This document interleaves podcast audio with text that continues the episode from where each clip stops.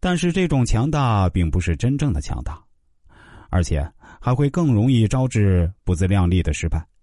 表面上看起来软弱，当然也不是真正的软弱。一个人只有内心比别人强，才能成为真正的强者。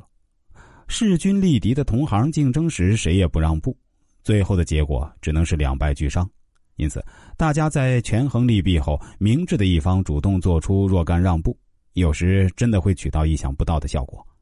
当然，这种让步不是盲目的屈服，而是在分析了可行性的基础上，确定做出让步后，最终受益的是自己，才做出的正确选择。我们再来说第十一点，那就是我们应该学会去争一事，而不是去争一时。争一事不争一时，人生有得意的时候，就有失意的时候。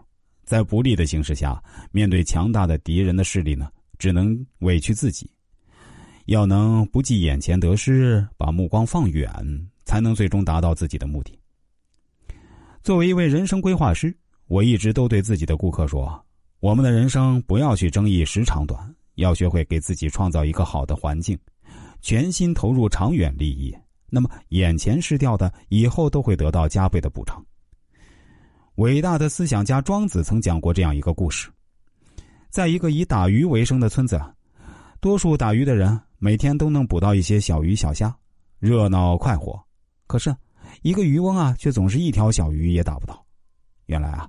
大部分渔民都习惯于扛着鱼竿东游西荡，哪儿都去，河边、池边、湖边，多少啊总能有些收获。但那个渔翁不屑于去钓那些小鱼虾，他只到海边去钓鱼。他用的鱼钩啊大的像船锚，钓鱼的绳子呢粗的像水桶，而且常年累月坐在海边的悬崖上垂钓，历经风霜雨雪，十多年都一无所获。可他仍然坚定不移。不少人都觉得这个人很笨，十年来每次都空手而归，浪费那么多时间和精力。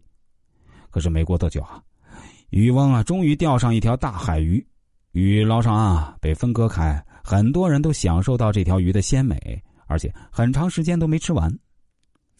这个放长线钓大鱼的故事虽然只是一个寓言，但对我们不无警醒之意。选准适合自己的目标。然后脚踏实地的去做，不要被别人的成功所迷惑，那是别人的事儿，自己不要去争一时之得失，及一时之荣辱，更不要为眼前的蝇头小利所迷惑，耽误了人生大事。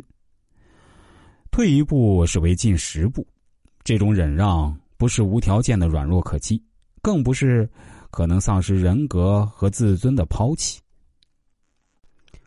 如果大家听节目的过程中也想找我来看看，想盘点一下自己的人生和未来，当然都是可以的，也是非常欢迎的。